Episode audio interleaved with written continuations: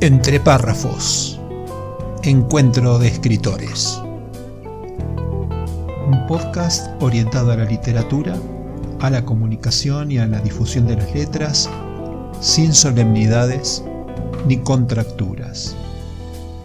Reportajes a escritores de habla hispana, audiocuentos, curiosidades, rarezas y temas de interés. Soy tu anfitrión, mi nombre es Marcelo Urbano periodista, escritor y por la gracia de las nuevas tecnologías, podcaster. Entre párrafos. La parte divertida de las letras.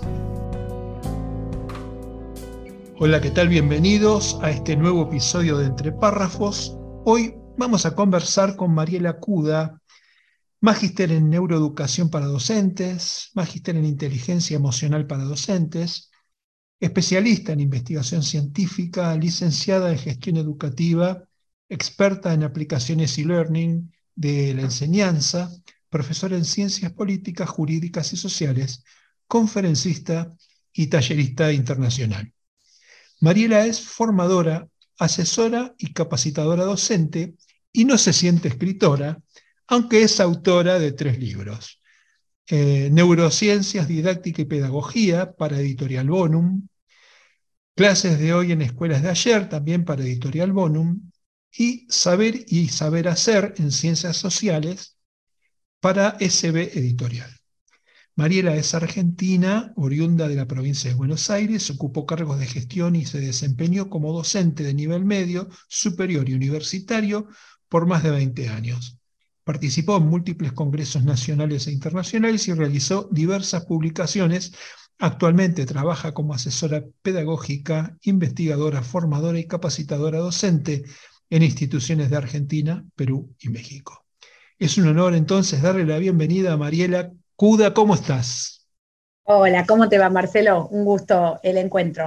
Bárbaro, para mí también. Para mí también es un honor porque en verdad esperaba que esta charla la verdad que me da mucho entusiasmo porque es la primera vez que me toca entrevistar en un podcast humilde como este, que es de literatura y de escritores, a una autora especializada en educación, un tema que para mí es ah, fundamental, es fundamental para mí, para mis hijos, para mis nietos, y supongo que debe ser, significar lo mismo para todos los oyentes. Así que bueno, vamos a ponernos en marcha. Bueno, entonces te cuento que, el honor es mutuo, porque es la primera vez que a mí me entrevistan desde otro entorno también, ¿no? O, que hablo de algo que no tenga directamente que ver con educación. sí, eh, pero la verdad es que... Y ahí está la riqueza. Sí, sí, sí. Y vamos a tratar de sacarle el jugo lo más que pueda. Así que vamos, vamos a arrancar por el principio. Decía que actualmente trabajas como asesora pedagógica, investigadora, formadora y capacitadora docente en instituciones de Argentina, Perú y México. ¿Cómo te organizas para escribir? ¿Cómo es un día de Mariela Cuda? Bueno, yo escuchaba en la presentación que, haciendo un poco, haciendo oídos de lo que de alguna vez charlamos, decías que no me siento escritora. Y tiene que ver un poco con esto, ¿no? ¿En qué sentido yo no me siento escritora? Porque yo escribo cuando sale. Eh, si bien alguna vez dicen por ahí que la inspiración hay que, eh, la inspiración no es que te llega, y, sino que hay que trabajar, te tiene que agarrar trabajando, ¿no? Una cosa así es la frase famosa que ahora no me viene a la cabeza.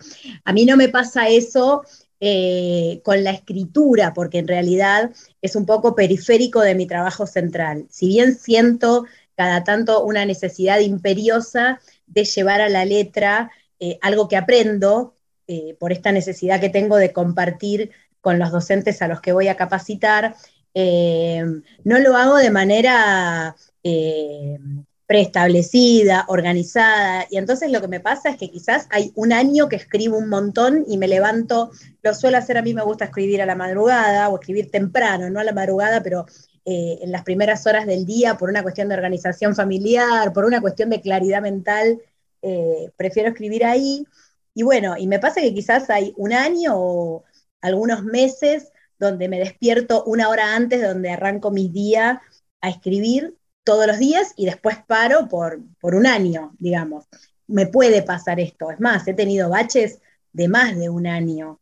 Eh, son como momentos de no sé si llamarla inspiración, yo suelo decir que en realidad es como la necesidad de plasmar en papel eh, y de poder compartir algo nuevo que aprendí y que me parece que puede enriquecer, en este caso, especialmente a mis colegas. Mm. Eh, a propósito, podría ser considerada como una autora de textos que se utilizan en los centros de enseñanzas, considerados como didácticos o técnicos. ¿Cómo los cataloga tu editorial a tus libros? Bueno, eh, en general los cataloga como libros de didáctica, didáctica y pedagogía. Ajá, perfecto. Eh, siempre, yo sola publiqué estos tres libros de los que hiciste mención previamente y después participé en algunas publicaciones compartidas con otros colegas y siempre en este ámbito, didáctica y pedagogía. Lo que pasa que uno de los libros, eh, este Neurociencias, Didáctica y Pedagogía, al tocar un tema tan en boga y, tan atractivo como es la neurociencia aplicada a la educación, eh, generó mucha más inquietud y quizás llegó a un grupo de lectores que no era ni siquiera mi propósito, ¿no? por ejemplo, padres, padres entusiastas, padres preocupados por el aprendizaje de sus hijos que iban en busca de eh, nuevos caminos para la enseñanza o descubrir de qué hablan las neurociencias. Eh, pero en general, si no son libros especialmente dedicados a los docentes o a quienes eh, les interesa especialmente esto del arte de enseñar, pero en el marco del sistema educativo. Mm. ¿Y cuáles son las neurociencias aplicadas a la, educación? Bueno, una pregunta interesante. Cuando las neurociencias, generalmente se habla de neurociencias cognitivas. Eh, y en realidad esto es todo un debate epistemológico, podríamos decir, un, debate de, ubicación científica, porque como el espacio de la neurociencia cognitiva como apartado científico se está construyendo y está generando su validez, ¿no? E incluso como todos los, nuevos paradigmas o los nuevos espacios, tiene fuertes detractores, ¿no? Ya cada vez menos, porque es irrefutable eh, cada vez más irrefutable la necesidad de conocer em, cuál es el sustrato fisiológico, neurológico, es decir, ¿qué hoy podemos saber qué pasa en el cerebro de nuestros alumnos y alumnas cuando aprenden gracias al aporte de las neurociencias cognitivas. Y perdernos esa riqueza a los docentes no tendría sentido. Entonces, entra, ahí por, entra ahí, por ejemplo, la percepción neurolingüística, lo que se conoce como PNL.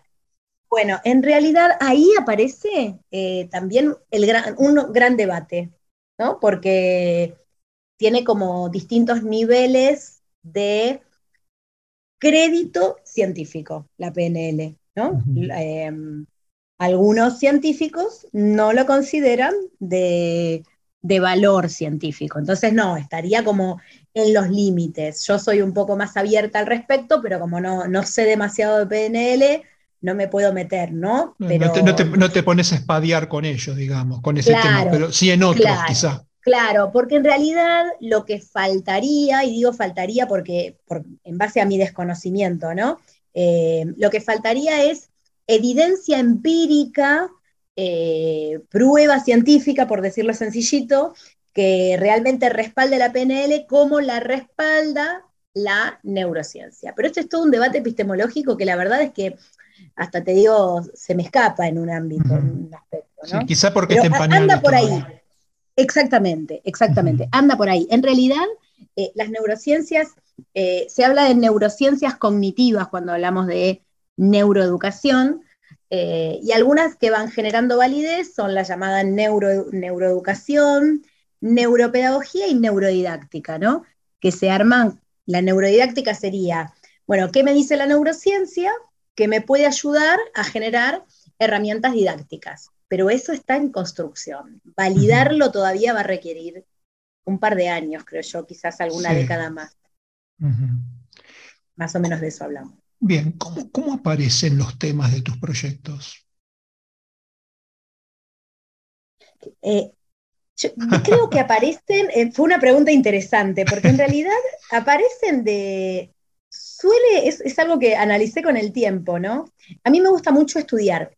Aparte, dicen que el que enseña tiene que, no, debe parar de estudiar, entonces yo cada tanto hago algún posgrado, alguna maestría, y cuando descubro eh, un aprendizaje que como que me supera, que me parece que puede ser muy enriquecedor para las aulas, para... Yo en principio soy formadora de formadores. Si yo me tengo que definir vocacionalmente, soy formadora de formadores, ¿no? Capacitadora docente.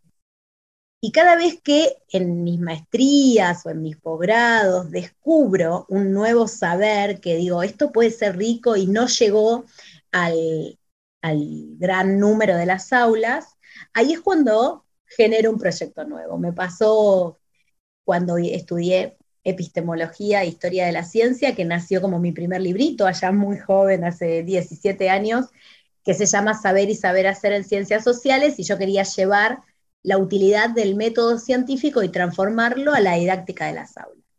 Después, cuando hice la maestría y la formación en neurociencia, tuve la necesidad de volcarlo también. Después estudié educación emocional, y así nació Aulas de Hoy en Escuelas de Ayer.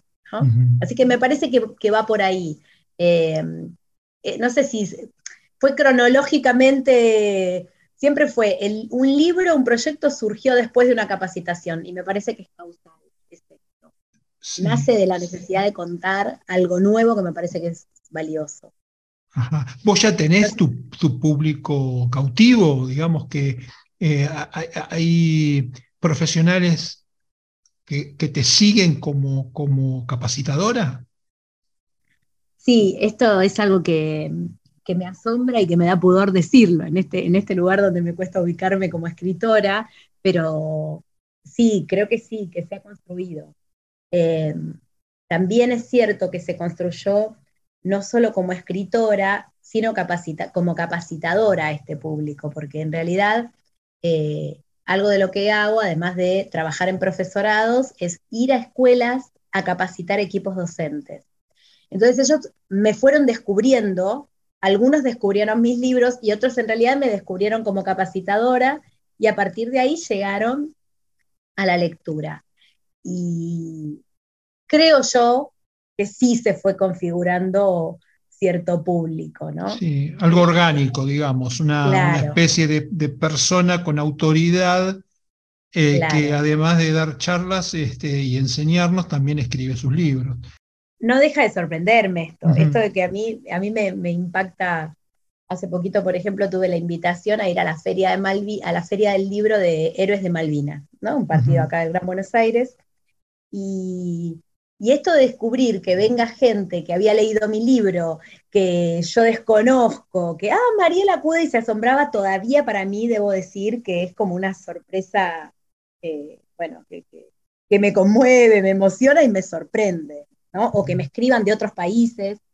Eh, el libro tuvo mucho impacto, por ejemplo, en Perú, eh, en México, que son libros que, que, son países donde las neurociencias y la educación emocional eh, están mucho, muy en boga, y bueno, que me escriba esa gente también es, realmente conmovedor, para mí sorpresivo también, como te decía.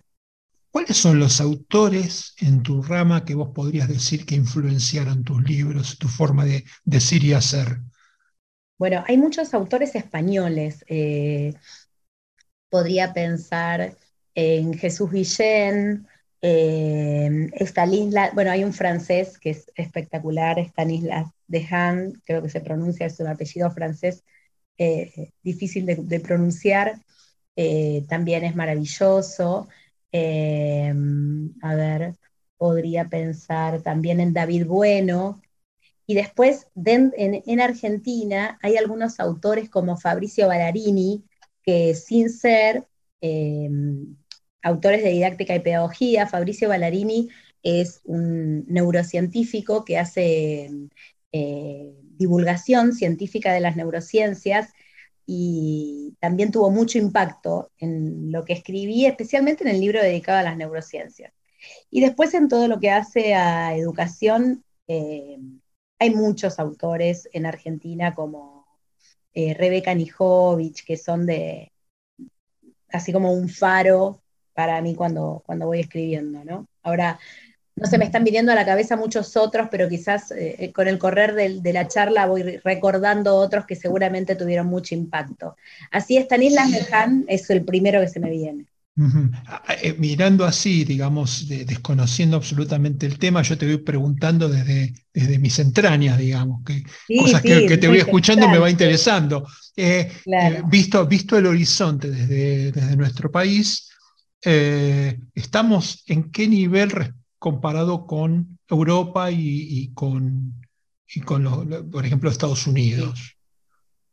yo siento que en muy buen nivel. Mi conocimiento es de algunos países, eh, por ejemplo España, eh, te podría decir España, Francia, Italia y lo que conozco realmente y en profundidad es todo Latinoamérica, ¿no? que es donde he trabajado y para la que sigo trabajando. Desde mi visión y sin, intentar este, eh, como injusta, ¿no? A ver, no, hablar desde el, desde el, amor a la patria, desde el ego argentino. Eh, en Latinoamérica estamos muy, muy, muy bien posicionados, a pesar de que a veces se subestima el lugar de la educación en la Argentina, en investigación educativa. Eh, eh, respecto de Europa, bueno, ahí estamos, trabajando a veces para, para par, a veces con unas distancias significativas. Las investigaciones europeas eh, suelen estar mucho más, mucho mejor este, financiadas, entonces hay algunas investigaciones, eh, por, ejemplo, desde Barcelona, eh, que son realmente súper, súper interesantes y a las que es muy difícil competir, entre comillas, pero realmente Argentina hace un, un gran espacio como en sus investigadores.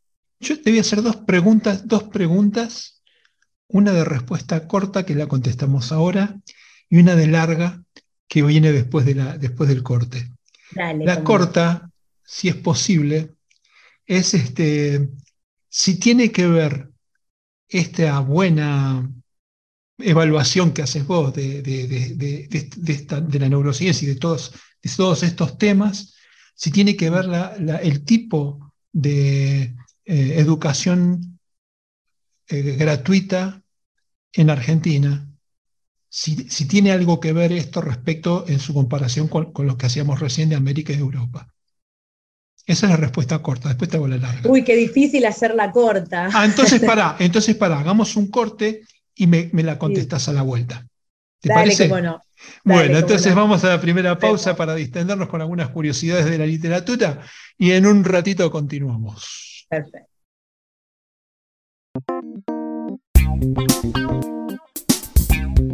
Entre párrafos, curiosidades, rarezas, misceláneas y datos inútiles, pero literarios. Humor literario en entre párrafos, la parte divertida de las letras. ¿Quiénes me juzgan?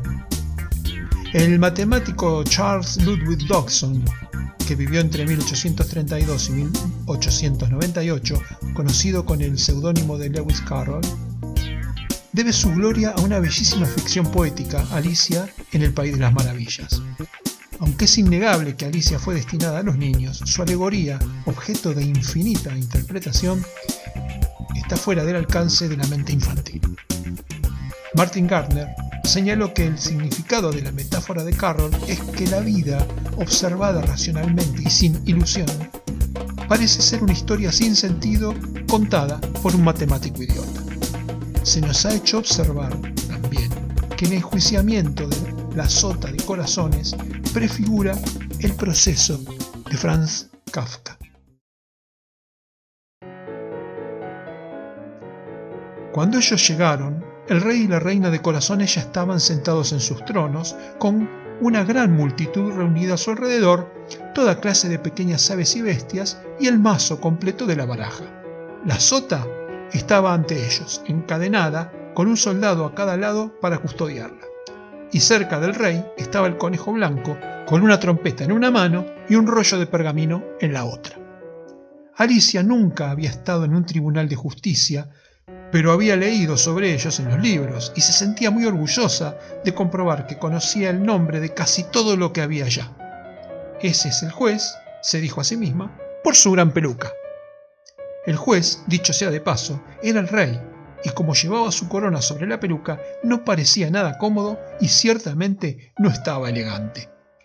Y ese es el estrado del jurado, pensó Alicia, y esas doce criaturas supongo que son los jurados repitió para sí misma esta última palabra dos o tres veces, sintiéndose más bien orgullosa de ello, porque creía, y con razón, que muy pocas muchachas de su edad conocían su significado.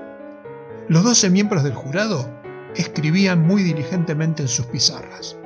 ¿Qué están haciendo? susurró Alicia al grifo. No pueden tener nada que anotar antes que el proceso comience. Están anotando sus nombres, susurró el grifo en respuesta, por miedo a olvidarlos antes del final del proceso. Cosas estúpidas, comenzó a decir Alicia con voz fuerte, indignada. Pero se interrumpió rápidamente porque el conejo blanco gritó Silencio en la corte y el rey se puso sus anteojos y miró ansiosamente a su alrededor para descubrir quién estaba hablando. Alicia pudo ver tan bien como si estuviera mirando por sobre sus hombros, que todos los miembros del jurado estaban escribiendo cosas estúpidas en sus pizarras, y aún pudo darse cuenta de que uno de ellos no sabía deletrear estúpidas y que tenía que pedir a su vecino que le dijera cómo hacerlo. Lindo lío serán sus pizarras antes que el proceso termine, pensó Alicia. El humor literario en entre párrafos es la parte divertida de las letras. La clave Muspelheim. Dijo la crítica.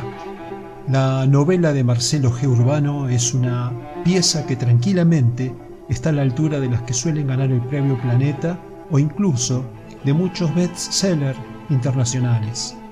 De hecho, hay algunos aspectos de la trama que recuerdan a obras maestras del género como El péndulo de Foucault de Humberto Eco o El Club Dumas de Arturo Pérez Reverte.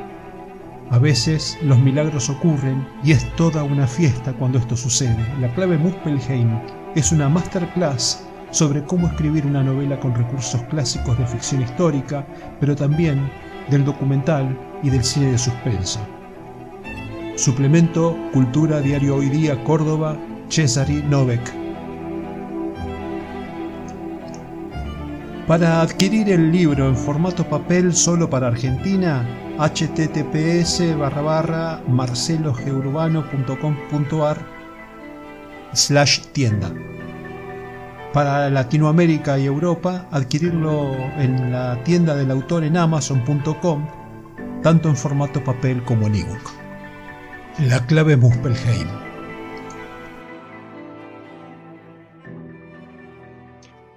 Estamos de regreso con nuestra invitada Mariela Cuda, repasando su historia, su obra y su pensamiento, y habíamos quedado en si, si, esta buena comparación que ella hacía de nuestra, de nuestra educación respecto de la del resto del mundo, digamos, tenía que ver con que en Argentina la educación es libre y gratuita. Eh, sí, yo te decía que es muy difícil responderla en corto porque cuando uno habla de buena educación o no, no buena educación, cuando le das un lugar valorativo al nivel educativo, estás tomando una multiplicidad de variables inmensa. Por un lado, estás tomando la equidad y la posibilidad de acceso. ¿no? Una buena educación requiere eh, altos niveles de acceso a la educación, con lo cual que sea pública y gratuita, sí, eh, está directamente relacionada con la buena educación. Pero después también podemos hablar de calidad educativa, de equidad en este acceso, podemos hablar de calidad eh, de evaluación, del aporte de la tecnología. Entonces es tan difícil que no me Bueno, porque esa era la segunda, la segunda pregunta, viste que te decía que tenía una larga. A ver, bueno, la larga sería cuáles son las principales problemáticas educativas en Argentina. Claro, lo que pasa es que ahí hay un antes y un después de la pandemia. Y esto no es privativo de Argentina, sino que es del mundo y especialmente de los países latinoamericanos, quizás. ¿Por qué? Porque la pandemia puso en evidencia eh, un tema crucial que es la falta de tecnología, ¿no?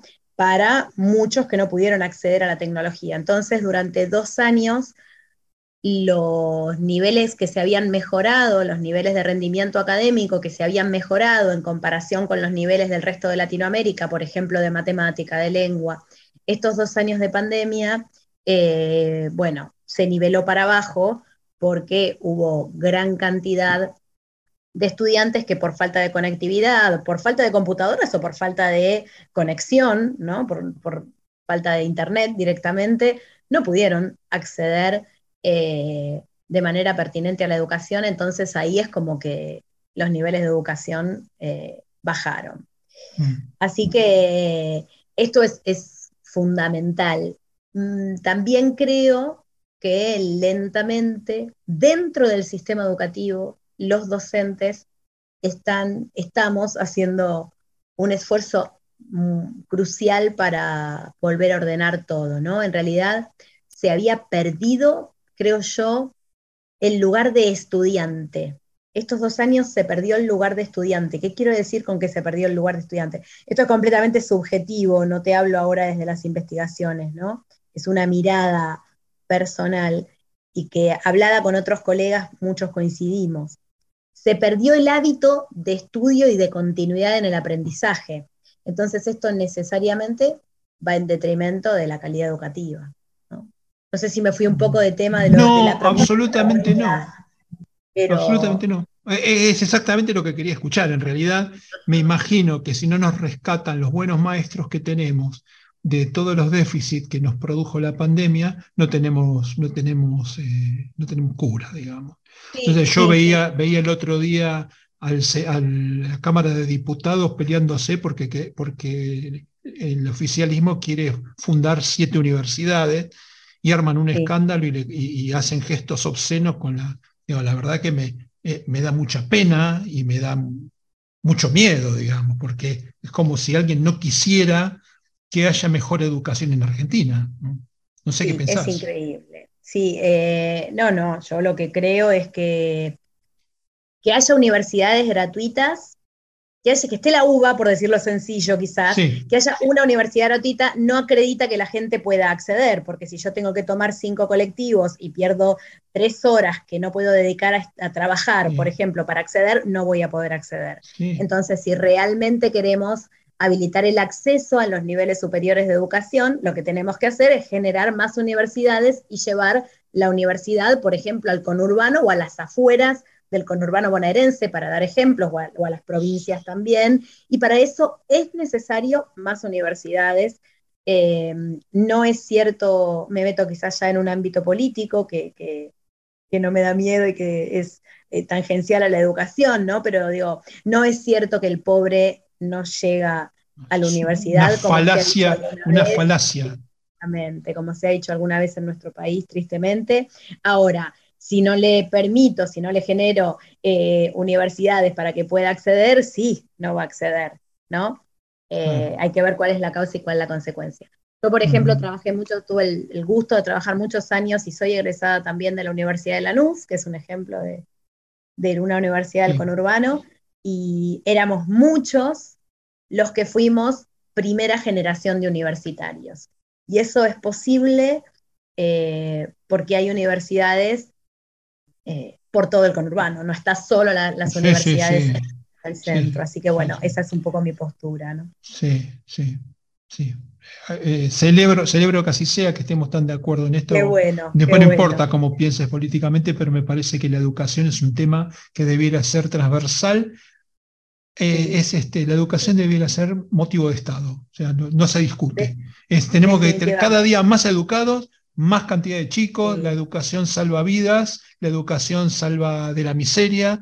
Yo no sé a quién se le ocurren otras cosas, me, cuesta, me cuesta ver. Definitivamente tiene que ser política de Estado y, lo, y aparte la evidencia muestra que todos los países que invirtieron en educación, eh, eso vuelve. ¿no? Invertir en educación no es un gasto es por naturaleza una inversión. Aún si lo quisiera mirar únicamente desde un aspecto económico, que no es el caso. Sí, sí.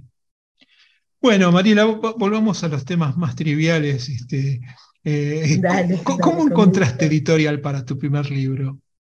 Uy, eso fue muy interesante. Un día Em, en principio fue cómo se me ocurrió, lo primero que te contaría es cómo se me ocurrió eh, escribir un libro, porque a veces pienso cómo fue que me fui metiendo en esto, ¿no?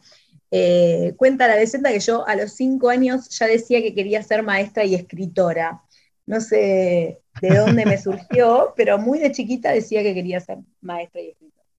Eh, de hecho, hay un, diario íntimo que, da cuenta de esto a los ocho años.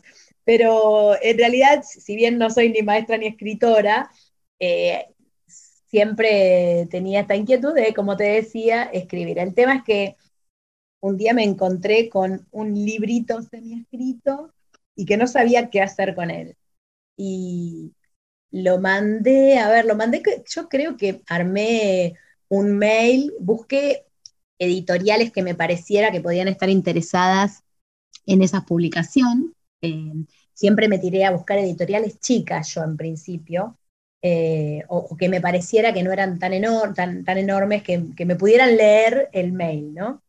Eh, le mandé a cinco editoriales proyectos o a más, a diez editoriales, algunas no contestaron, algunas pidieron el índice, y bueno, así fue como quedé en principio. Eh, SB fue la primera eh, editorial a la que le interesó mi proyecto. Creo que yo había escuchado de un colega que estaban interesados en buscar cierta línea editorial. Bueno, me llamaron y me pidieron el, el texto y un enorme trabajo de entonces la editora Elena Luchetti, una persona amorosa, me fue ayudando porque ya te digo, eh, nunca había escrito, no, era, no tenía formación especial para, para hacerlo, y así salió el primer libro. Y después de muchos años, porque me dediqué mucho tiempo también a la gestión, a la dirección de colegios secundarios, y ahí dejé el tiempo de escritura, muchos años después, cuando hago neurociencia didáctica pedagogía, hago el mismo recorrido, le mando el proyecto, eh, busco editoriales en educación que me parecía que podían estar interesadas, le mando el proyecto a algunas, eh, editoriales que algunas me contestan con más o menos interés. Y bueno, ISB tuvo la, la deferencia de, entusiasmarse con el proyecto, me lo pidió y así fue como hicimos conexión. ¿SB es igual que Bonum, en la misma empresa? No, son dos editoriales distintas. Y, de por qué cambiaste de editorial en el, medio? O sea, habías, ya habías editado con Bonum. Sí, porque cuando vuelvo a SB, eh, en ese momento el dueño, creo que es el dueño de SB, como que no estaba muy centrado en, en ese tipo de publicaciones, no me pudo atender, ¿no? Este, no me contestaba los mails, bueno, este tipo de cosas que igual quiero decir que tengo hoy un hermoso vínculo con el SB, después me, volví a escribir y a pedirme disculpas porque después, muchos, unos años después, nos encontramos en la feria del libro, eh, bueno, Bonum en el medio me abre las puertas de par a par, muy, muy agradecida con Bonum también, y nos encontramos porque son dos editoriales que son dos editoriales distintas, pero eh, tienen autores en común, ¿no? En el mundo de la educación hay algunos autores que publicamos en, en claro. Bueno, y el dueño, que en principio, digamos que no me había dado demasiada bolilla, me vio en Bonum con Neurociencias, Didáctica y Pedagogía publicado, que es un libro que de todos yo creo que fue el que tuvo más tirada, eh, más venta, independientemente de que sea o no el que a mí más me gusta, pero como impactó mucho el tema, de hecho fue uno de los más vendidos de, la editorial en la Feria del Libro ese año. Así que SB se contactó nuevamente conmigo diciéndome que tenía las puertas abiertas para volver cuando quisiera, que cualquier... ¿Y ahí tuviste que poner dinero o se ocupó de todo la editorial? No, en ningún caso puse dinero. No, no, no, no, no. En ningún caso puse dinero. Esto era algo que, Em, yo tenía como principio, digamos, ¿en, qué sentido y por qué? Porque como no tengo como esencia de mi vida laboral el, publicar, digamos, el escribir, esto que te decía que si bien escribo no me siento escritora, yo como que en algún momento me dije, bueno, voy a publicar, pero como salga con el que esté interesado, digamos. No iba, no tenía la decisión de invertir económicamente, porque aparte era como que me gustaba que de, yo siempre siento que si alguien está interesado en publicarlo es porque el libro tiene algo de valor. seguramente esto es una falacia enorme, eh, un prejuicio mío, pero bueno, funcionó así. No, no. Y de hecho hoy en las dos editoriales, si presento proyectos que tienen que ver con educación y, más o menos temas actuales, entiendo que tengo las puertas bastante abiertas como para publicar lo que quiera. Y eh, ellos te liquidan eh, eh, regalías, eso te lo liquidan puntualmente, son, digamos, son serios. Sí, regalías, ahí ya regalías muy escasas, ves, este, no, no, gané bastante poco con los libros, la verdad es como que viene cada tanto un aguinaldito que no me esperaba, así son las regalías de los libros. Lo que yo suelo hacer es retirar libros míos, libros de la editorial, que si bien no necesariamente los vendo, eh, cuando voy a dar una capacitación, los regalo. Y eso para mí tiene también un valor económico. Ah, claro que sí. Eh, para mí es importante, porque quizás regalo a las editoriales, a, las em, escuelas, a las instituciones donde voy a capacitar, puedo hacer sorteos. Alguna vez también he vendido yo particularmente libros, pero lo hice poco. Y después, sí, me liquidan, no recuerdo, creo que es el 8% por cada libro vendido. Sí, el 10, el, estándar es el 10, pero... El estándar es el 10. Sí, sí. Eh, pero ya te digo, la verdad es que siempre, como siempre, quizás saco 30, 20 libros cada vez que voy, eh, me queda muy escaso, muy poco dinero, porque lo saco gratis, ¿no? Eso es lo que me queda de ganancia, digamos. ¿Y de tu último libro cuánto fue la tirada? ¿Sabes que sabía que me ibas a hacer esa pregunta y no, no, tenés idea? No, no, no, tengo miedo de decirte una burrada pero no, no, desconozco. En el mundo en, el que, en el que yo suelo frecuentar, A ver, 100 o 200 ejemplares es un bestseller. En el mundo de, los, de, los, este, escritores independientes o auto, autogestionados. Este, yo como, iba a tirar el número de 3.000. Estaba, Mirá la burrada. No, no, no, hablo de, sé que miles, digamos no cientos, miles, ¿no? eso, eso lo sé porque aparte Bonum tiene una, y bueno, ya te digo, el anterior neurociencia tuvo mucha, mucha venta. Eh, y lo que Bonum hace, eh, Bonum tiene llegada a todos los países de Latinoamérica. Sí. Entonces, ya mandando un numerito a cada país, se hace un número más contundente.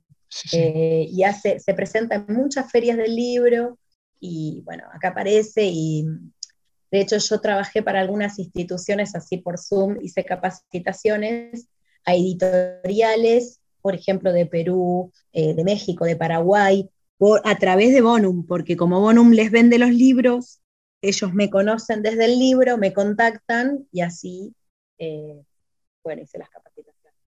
Así que no, la, venta es. Sí, por otra parte, lo que tiene de genial esto es que ah, aunque no ganes mucho dinero, lo que sí es ganas mucho prestigio, especialmente me parece a mí en el área de investigación y de, de educación, que, el prestigio no, te lo dan, te lo no te lo regalan. ¿eh?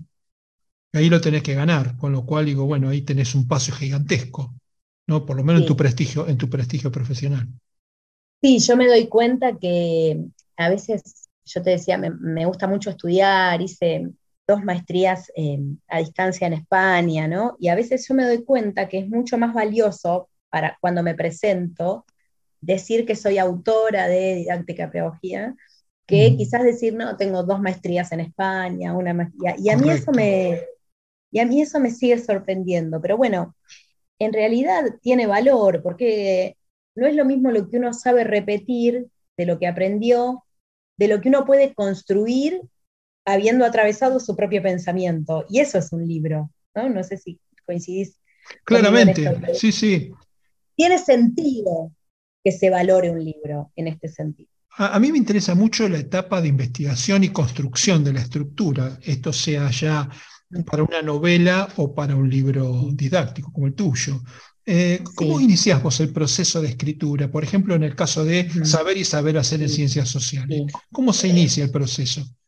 Por lo general, lo primero que pienso, lo primero que yo tengo es una idea, con, em, una línea conductora. ¿no?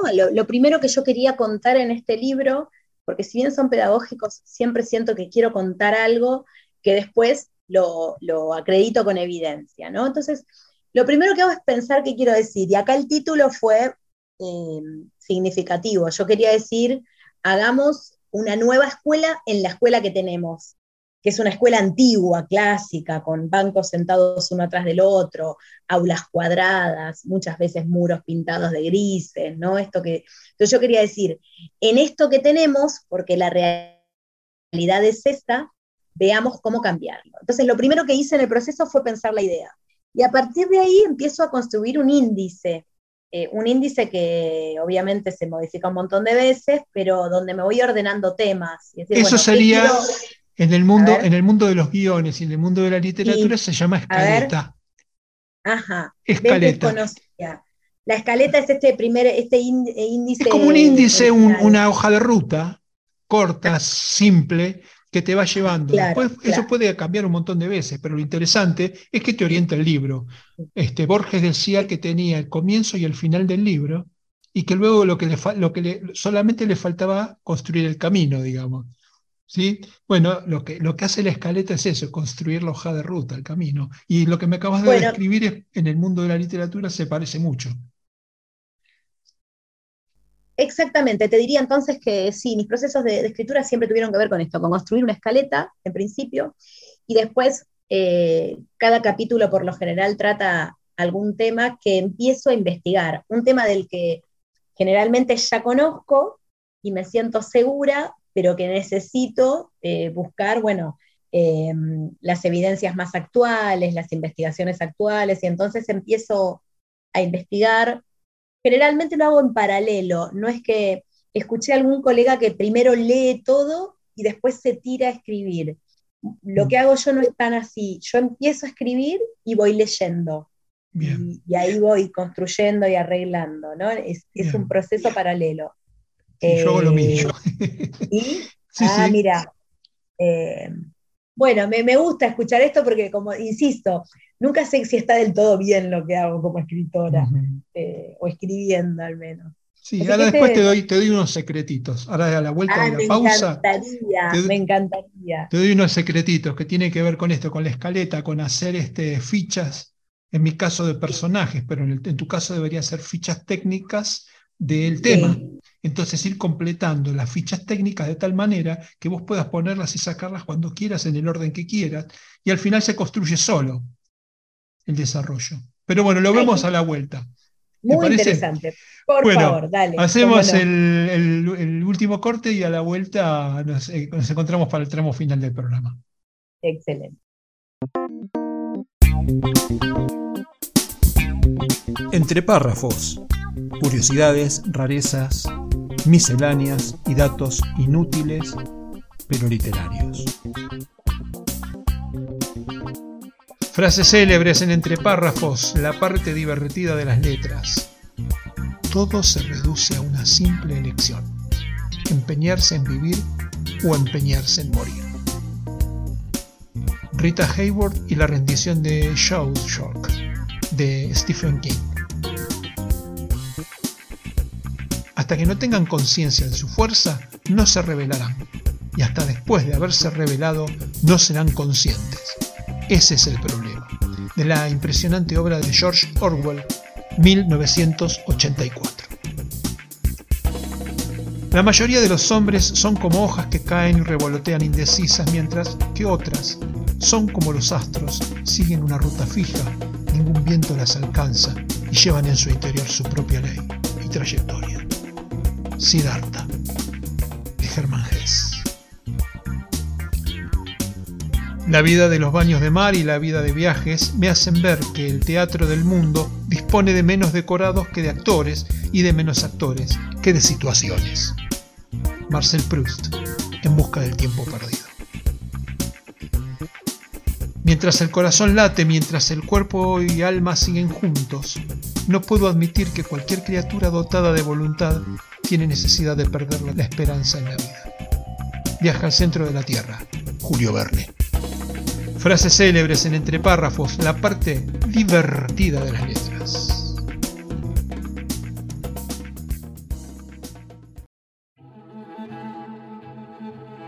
La clave Muspelheim, dijo la crítica, La novela de Marcelo G. Urbano es una pieza que tranquilamente está a la altura de las que suelen ganar el premio Planeta o incluso de muchos bestsellers internacionales.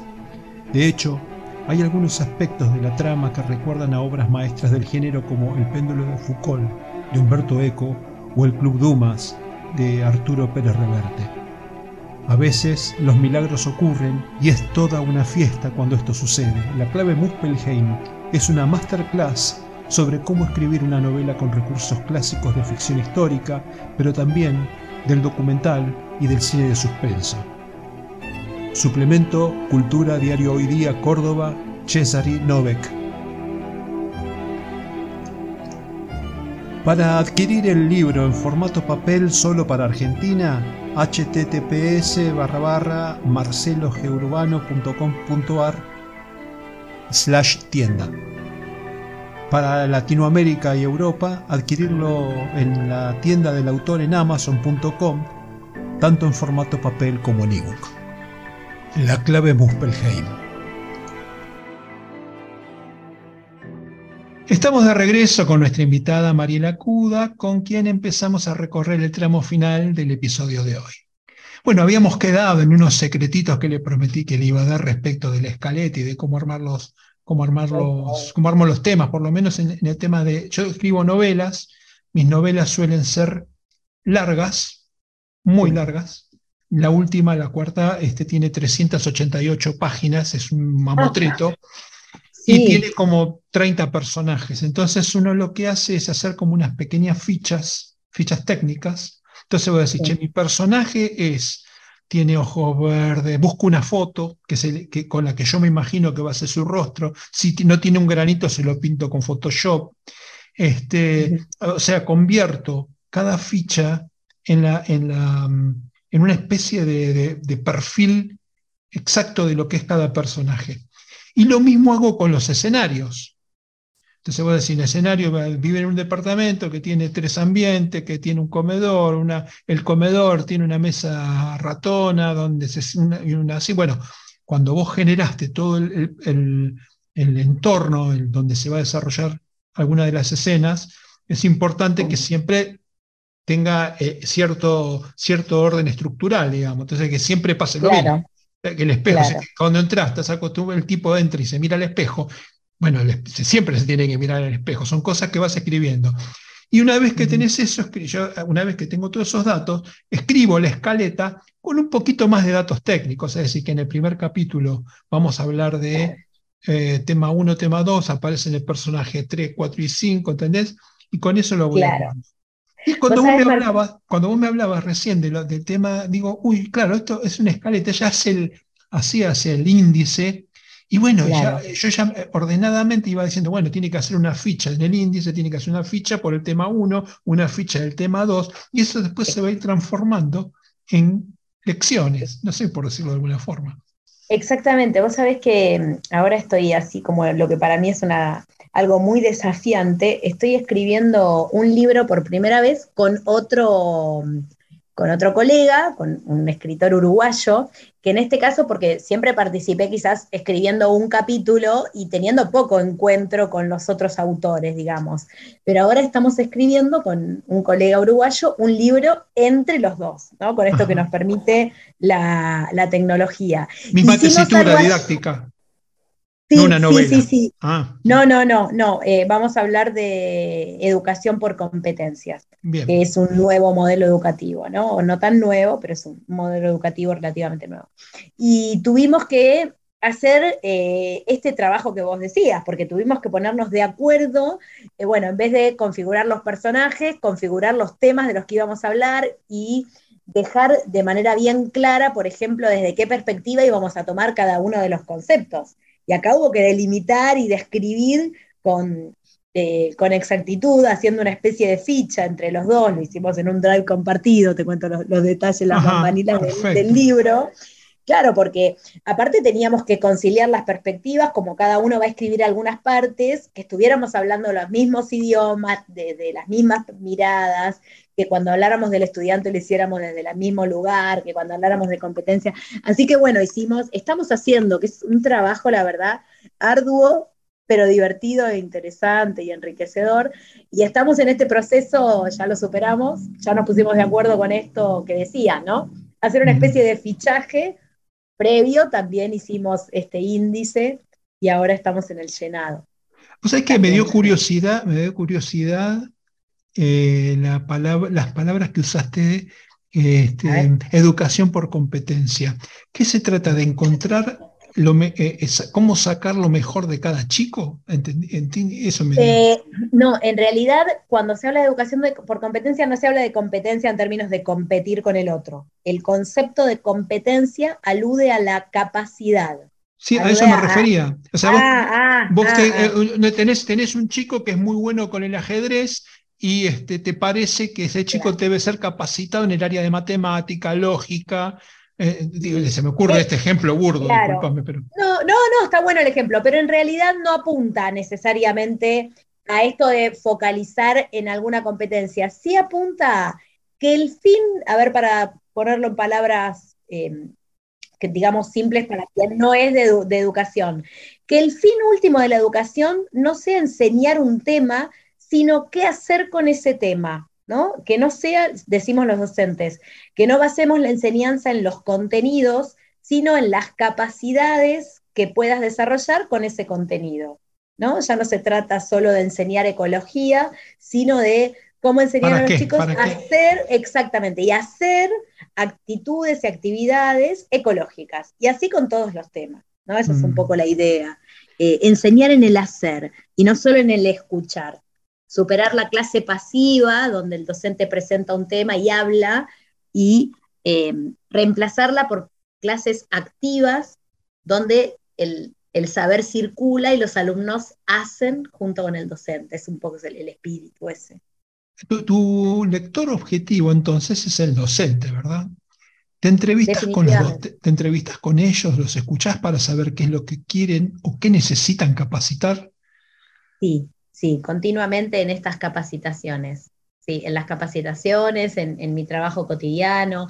Trato también cada tanto de ir a las aulas, porque a veces lo que me pasa es que como hace unos cuantos años dejé el secundario, que era donde yo ejercía, eh, a veces uno se despega de la realidad. Mi miedo siempre es eh, pecar de esto, de despegarme de la realidad y escribir para una escuela que ya no existe, porque cambia tanto el mundo y cambia tanto la escuela que la escuela de hace 10 años no es la misma de hoy. Entonces a veces me preocupa esto y para evitarlo hago lo que me preguntabas, ¿no? Eh, entrevisto, charlo, hago observaciones de clases, sí, sí. Es necesario, es parte de la investigación. ¿Qué, encontrás en los maestros respecto de su, de su relación con los alumnos y de su relación con, por ejemplo, eh, el, el tratamiento del gobierno, de, las capacitaciones, de cómo, cómo, cómo se comporta la política para construir esto que es un derecho, que es el derecho a la educación, qué, qué nivel de respuesta o de, acompañamiento encuentran en la política y qué es lo que te dicen respecto de esto. Y en general, eh, no es un tema del que suelo hablar explícitamente, pero te, soy honesta, ¿no? Eh, voy apunto a la didáctica, pero en general, la verdad es que estos últimos años se ve, eh, estos últimos años y largos últimos años, ¿no? No me ah, refiero a los dos o tres. Sí, sí, no me refiero a los dos o tres, en realidad pocas veces el docente se, se sintió realmente acompañado y valorado por el, gobierno de turno. y bueno, y eso hace también lo que yo entiendo como cierto descrédito de la profesión docente también desde la sociedad. Eso en general es lo que te podría decir hoy. Y en cuanto al vínculo con, los alumnos, el vínculo docente-alumno es cada vez más amoroso, creo Ajá, Mira vos. Sí, yo creo que es cada vez más, eh, especialmente en niveles iniciales y primarias. En secundario es un poco más complejo, yo en esto tengo otra hipótesis, ¿no? El sistema de secundario debería empezar a cambiarse poco a poco, esto de que un docente tenga dos horas por semana a sus alumnos y no los vuelva a ver hasta la semana siguiente no es enriquecedor, no es, no es bueno para, ni para el alumno ni para el docente. Pero en los niveles anteriores es cada vez más cercano el vínculo. El docente de secundaria no es que no quiera ser cercano, amoroso, afectivo, es que no puede serlo teniendo 400 alumnos, quizás 300 alumnos. Puede ser afectuoso, pero no puede ser realmente cercano, porque comparte poco tiempo. Comparte dos horas con 30 chicos por semana. Entonces el vínculo es difícil de que sea profundo. Y cada vez se tiene más la convicción de que un buen aprendizaje requiere vínculos profundos. Se aprende mucho mejor. ¿Y eso no, no se parece más al coaching? que a la, que educando, digamos, normal. Bueno, bueno, por eso hay como nuevas vertientes de que el docente de hoy no tiene que ser un expositor, tiene que ser un líder en la clase. Sí, claro. Pero vos fíjate, tiene, tiene conexiones, independientemente de que sea así exactamente, tiene niveles de conexiones, ¿no? El docente de hoy tiene que ser una guía, tiene que ser un mentor, tiene que inspirar, porque el conocimiento está a la mano de cualquiera, entonces el docente lo que tiene que ser es un vector entre el conocimiento que está y que el alumno quiere adquirirlo. Eso es lo que tiene que hacer. Entonces sí, sí hay una nueva vinculación docente-alumno. ¿Y cómo juegan los conocimientos de los maestros, eh, sus capacitaciones en términos de tecnología y de Em, no sé cómo decirlo, que los, profesores estén tan, tan, em, tan actualizados tecnológicamente como sus alumnos, que seguramente lo están, en general. Es un, es un desafío eso. Eh, hoy el buen docente, cuando se habla de competencias docentes, se dice, hoy el buen docente debe necesariamente manejar la tecnología, no hay plan B.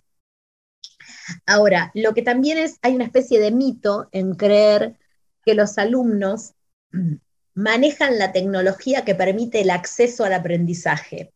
¿Y por qué digo es un mito? El hecho de que los alumnos y los jóvenes utilicen las computadoras o los celulares eh, con facilidad cotidianamente, porque son nativos digitales, no quiere decir necesariamente que ellos pueden resolver un problema mediante la tecnología. Hay muchos chicos que usan maravillosamente la computadora, pero si vos le decís, bueno, googlea esto, no lo saben hacer porque sus tiempos con la tecnología están destinados al ocio, a la participación en redes sociales, a la búsqueda de, cosas que les interesan, que no está mal. Pero digo, muchas veces tenemos este, este mito de que el, alumno sabe de computación, muy entre comillas. Y no siempre sabe, y, y, sabe mucho menos de lo que esperamos, y cuando lo notamos especialmente cuando les decimos investiguen, pensando que por sí mismos van a saber investigar y van a googlear. No, ahí hace falta el docente. Acompañando un poco. Bien. ¿Existe en, el, en, el, en tu área de, lanzamiento esa figura que hay de el, lanzamiento marketinero, el armar una reunión donde se presenta el libro? ¿O, o no funciona así? Sí, Existe, existe, sí, sí, sí. Tuve presentaciones, algunas presentaciones de libros, sí, sí. No tuve demasiada, no en todas tuve demasiada pompa. Yo, bueno, presenté en dos libros. El primero incluso lo presenté también en la Feria del Libro, eh, en la de Buenos Aires. También presenté acá en la Feria del Libro de Islas Malvinas. Hice presentación también en, en un profesorado de la zona. Sí, sí, existe, existe. Bien. ¿Y en qué consiste una presentación de tu libro? Por lo general, em, o bien, por lo general, por ejemplo, la última hice una especie de, PowerPoint en la que iba desarrollando los temas principales, y si no suelen ser entrevistas, te entrevista algún colega que sabe qué puede preguntar para interesar al auditorio, ¿no? Suele ser así. Y cuando te presentas a la feria del libro vas a firmar ejemplares y te, también te vinculas con los maestros que van a la, a, la, feria y firmas libros y chichoneas con ellos y sacas información. Exacto, exacto. y es acá hacemos mucho lobby. Eh, bueno, es un chichoneo, un chichoneo, un poco de mimo, nunca, viene, nunca está de más.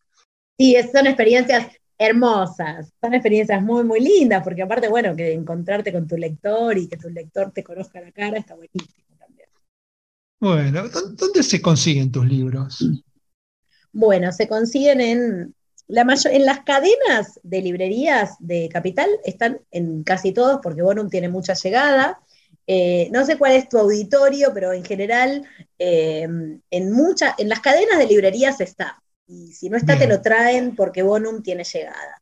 Por ejemplo, en zona sur están en, las cadenas grandes como Casa del Sol, sí. está en todos lados. Y después, bueno, están en Mercado Libre, obviamente, están en todas las, eh, las páginas de ventas de libros, eh, hay muchas, si los googleás aparecen. Y, ¿Y en Amazon? En Amazon está también. ¿Y no has hecho nada para, para por ejemplo, fidelizar el público español o público de habla hispana a partir de Amazon? Porque se achica mucho el precio, se, achica mucho el precio de, el precio logístico. En realidad, este, yo mis libros los tengo todos en Amazon y para, para Argentina tengo una versión en papel.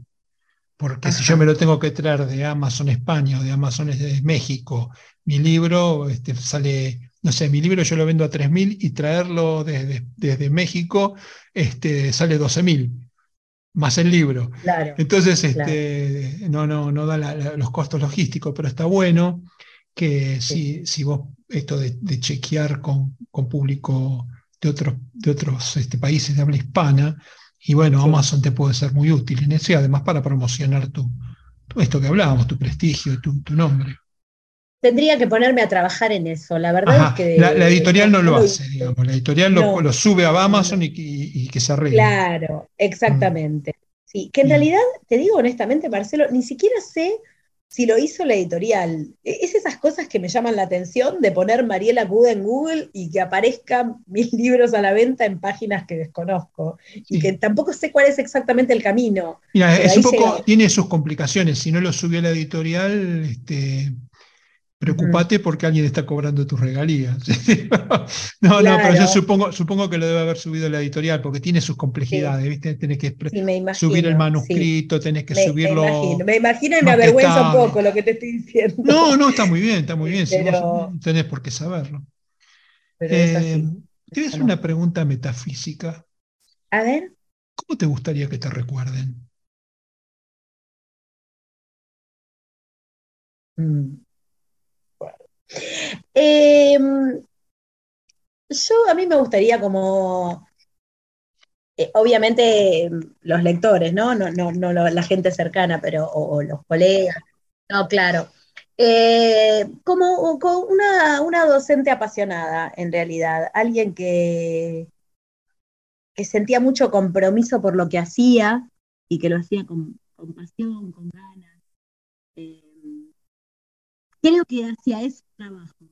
para ser recordada así, pero sí porque me parece que es una, es una de esas virtudes personales de las que nunca dudo que tengo. Digamos, uno, a veces tiene ciertas virtudes que sí, no sé si es una virtud. Acá digo, yo sé que puedo obviamente hacer las cosas bien, hacer las cosas mal, eh, equivocarme obviamente, pero algo que siempre pongo es pasión, es ganas, es entusiasmo, es compromiso en cuanto a lo que es eh, mi trabajo. Así que bueno, me gustaría que, quede en la memoria esa cualidad, ¿no? Sí. Si tuvieras que recomendarnos un libro de los tuyos que mejor te pinte y que nos permita profundizar en tu persona, ¿cuál, nos recomendarías? Bueno, definitivamente clases de hoy en escuelas de ayer, el, último que escribí. Sí, le tengo un, cariño muy especial a ese libro. Eh, es una, no sé si a vos te pasa, cuando vuelvo a leer libros que ya escribí, siempre me queda como un gusto a poco. No sé si esto te pasa. A ver, ¿es normal esto entre los que escriben? Eh, que te quede gusto a poco después de escribir un libro, ¿qué tema? No, cuando lo leo, por, lo leo 10 años después, o 3 años después, o 4 años después, digo, mm, esto no lo tendría que haber escrito así, o esto eh, podría mejorarse, acá faltó esto. Mira, por suerte, Por suerte no me pasa. Si me pasara, tendría una frustración que no te puedo explicar. Uy, uy, bueno. te eh, cuento por qué, porque yo no, no, no publico un libro hasta que no estoy seguro que está listo. Y si estaba listo, tiene que ver con, con un, viste que es la foto, el día que, publicaste tu libro es la foto de ese día, de tu entorno, de, tú y tu circunstancia, digamos. Entonces, Yo, mira, yo el día que, eh, o sea, primero lo mandé a mandé un corrector eh, que me hizo corrección ortotipográfica. Eh, discutí con él las cosas que él decía que yo tenía que eh, copy paste, esto lo tenía que subir, esto lo tenía que bajar, esto sí, esto no. Está hecha esa discusión. Dice, bueno, ahora qué te parece el libro? Está fantástico. Bueno, lo imprimo. ¿Y bajo qué condición? Bueno, lo imprimo bajo la condición de que yo soy feliz ese día. Y el día que me llega la copia recién este, eh, impresa, soy el tipo más feliz de la Tierra. Ya está, ya, cumplió, ya cumplió su ciclo. No voy a, dentro de 10 años no voy a revisar si cometí un error. No, no, es, que, no es que reviso, lo que pasa es que también eh, lo que yo escribo en realidad apunta a investigaciones y a cosas que están en, continuamente en movimiento. Entonces, certezas que yo tengo hace, que tenía hace 17 años, hoy las pienso desde otro lugar. Y eso me parece que incluso es bueno, ¿no? Hablaría, eh, es distinto también el tipo de escritura que tenemos, los temas que tenemos, ¿no? Eh, pero lo que te contaba de este clases de hoy en escuelas de ayer es que me pasa que lo vuelvo a leer y cada vez que lo leo me gusta más. Ah, bueno. Bueno, debe tener que ver con. Está buenísimo. No sé por qué mientras me decías esto pensé en Julio Verne. A ver, ¿por qué? Julio Verne hace, no sé, 200 años, 1800, mediados de 1800, escribió, eh, eh, hizo futurología y escribió sobre 200, se anticipó como 100 años al, submarino, a, los viajes a la, luna, este, viajes este, volando, ¿no? interestelares. Este, Entonces decís, che, Julio Verne, cuando se murió, no tenía ni, ni idea de que todo, eh, seguía siendo una fantasía. Resulta que hoy, 200 años después, miramos para atrás y era todo cierto, no era fantasía. Bueno, y no sé, me comentaste esto y me, pareció muy gracioso, quería, quería compartirlo porque me pareció fantástico. bueno, mira, dentro de 200 años, alguien que va a hacer. ¿Qué pasa este, con esto? Que van a decir, che, mira, esta piba escribió no sé qué cosa sobre la, sobre la educación y 200 años después está haciendo eso. Así que bueno. bueno, veremos qué pasa 200 años. en una próxima reencarnación. Bueno, ¿te gustaría recordarles a los oyentes cómo se contactan con vos? Si querés. Sí, este, claro, te, agradezco mucho. Bueno, em, estoy en todas las redes sociales, en, Instagram como M de larga Cuda, en LinkedIn como Mariela Cuda, en Facebook como Mariela Cuda. En realidad digo todas las redes sociales, pero no todas. Todas las redes sociales que usamos los, los, los de arriba de 40, como digo yo. Viste que hay muchas redes sociales que usan. Eh, Twitch no. Claro, no, no me vas a ver en, en Real, no me vas a ver en Twitch, no, pero después en Facebook, Instagram, LinkedIn, eh, ahí me pueden buscar como Mariela Cuda, MB Cuda, con facilidad. Bueno, Mariela, ha sido un verdadero placer charlar contigo. Sos una persona muy luminosa, así que este, le he pasado bárbaro. La hora se me pasó recontravolando. Así que este, quiero agradecerte de todo corazón que me hayas eh, dado esta oportunidad de charlar conmigo. Lo mismo digo, Marcelo, la verdad que increíble cómo se pasó la hora. Eh, también sumamente agradable el encuentro. Te agradezco muchísimo, un placer. Y un saludo a todos los oyentes. Bueno, nos vemos pronto. Gracias. ¿eh? Hasta luego.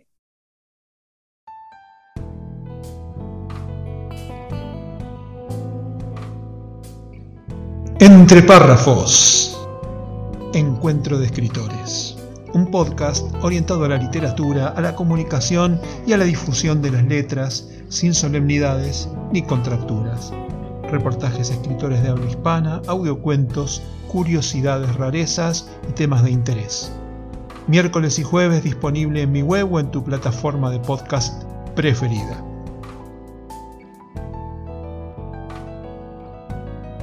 Si sos escritor y te interesa participar, comunícate conmigo. Si sos oyente, Espero tus comentarios, críticas o aportes, escritos o grabados. Entre párrafos. La parte divertida de las letras.